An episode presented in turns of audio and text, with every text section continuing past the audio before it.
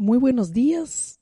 Es un gusto poder saludarles nuevamente. Y en este mes hemos estado hablando, ¿verdad?, sobre compromiso. ¿Qué nos vamos a comprometer? ¿Cómo nos vamos a comprometer? Y hablamos que no funcionan a veces las esas promesas de dietas y esas promesas que nos hacemos. Algunos sí, pero la mayoría no. Pero sí, las he estado invitando a compromiso y así como han estado escribiendo el sábado pasado tomando notas. Este sábado vamos con el segundo compromiso. Este sábado 12 de enero, ¿de qué nos vamos a comprometer? El sábado pasado hablamos sobre el comprometernos en dejar atrás los fracasos y las derrotas. Así que si no lo escuchaste, es en Filipenses 3:13. Y este sábado el compromiso es comprométete a abandonar tus rencores. Colosense 3:13 dice así. Colosenses 3:13 soportándoos los unos a los otros y perdonándose mutuamente. Si alguno tiene queja contra el otro, así como el Señor os ha perdonado, así lo habéis de hacer vosotros también. Eso sí que es un reto difícil para nosotros. Arrancar de nuestro corazón los rencores, los resentimientos. Y entre más viejo, más tiempo llevan los rencores y los resentimientos, están más arraigados. Entonces, si existe rencor, es porque realmente no hemos perdonado. Quizás usted dice, hermana Elenita, pero usted no sabe ni se imagina lo que yo he vivido. Es lindo decirlo, pero usted no está en mis zapatos. ¿Cómo voy a perdonar a mi cuñado que abusó de mis niñas pequeñas? ¿Cómo voy a perdonar a mi esposo que me ha engañado con tantas mujeres y todo el mundo se da cuenta? ¿Cómo perdonar a mi esposa que me agrede, me denigra, no me respeta ni delante de mis hijos ni delante de nadie? ¿Cómo voy a, a perdonar a mi esposa que es enojada, que no me atiende? Nunca la voy a perdonar, no se lo merece. Y la verdad es que los resentimientos han destruido tantas familias, han arruinado tantas amistades, han dividido tantas iglesias. Los resentimientos destruyen. Y, vamos a ser honestos en inicio de este año. Uno de los problemas más comunes que tenemos en las familias es los resentimientos. Uno de los problemas comunes también que tenemos en las iglesias son los rencores.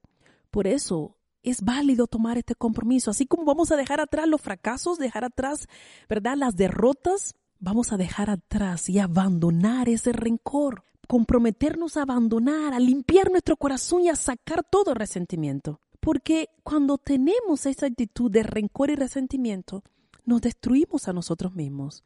Nos hacemos daño a nosotros mismos. Solo nosotras mismas nos dañamos y no la persona a la cual le guardas el rencor.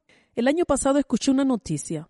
Dice que en tiempo de Navidad un señor de 48 años recibió un paquete y cuando lo tenía en su mano le explotó y lo mató. Una semana después, otro señor de la misma edad se suicidó y dejó una nota en la cual se burlaba, el que se suicidó, se burlaba de cómo su enemigo explotó en pedazos. Es decir, que el que se quitó la vida fue el que le mandó la caja con este, esta bomba a este señor de 48 años. Y todo había sido porque desde niño no lo había aceptado en el equipo de básquetbol de la primaria. ¿Cómo el resentimiento puede estar por tantos años? Y a veces usted ve familias que por generaciones han tenido resentimiento y se la han heredado unos a otros y se la han pasado. Y esto es parecido cuando vemos en la Biblia la historia de Amán, y yo de ellos escribo en mi libro con la historia de Amán. Amán tenía ese resentimiento contra los judíos porque lo que había ocurrido con los amalecitas muchos años antes, que ni Amán pensaban hacer, pero él había sido criado con el resentimiento contra los judíos porque le había dado muerte Samuel al su rey amalecita en el tiempo de Saúl y en el tiempo de, de Esther.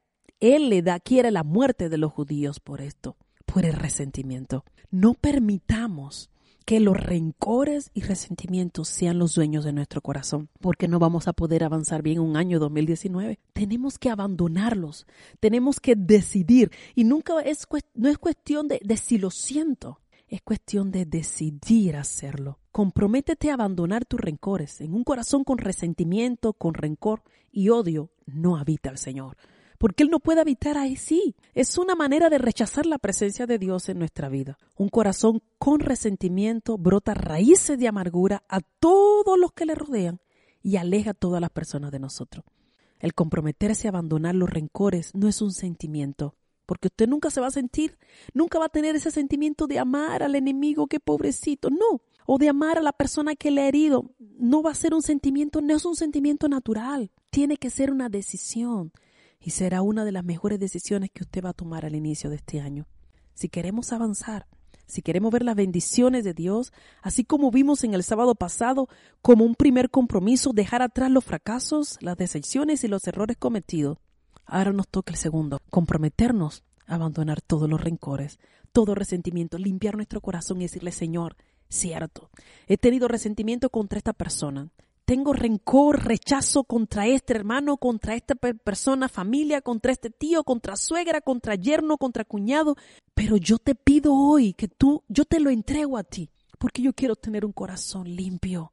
Señora, ayuda a cada uno de estos oyentes que puedan entender la importancia de comprometerse a entregar a ti, a dejar atrás, a abandonar todo rencor, todo resentimiento, para caminar este año 2019 de una manera diferente, para ver las bendiciones que tú tienes para con nosotros, Señor, para caminar con un corazón limpio, un corazón como el tuyo.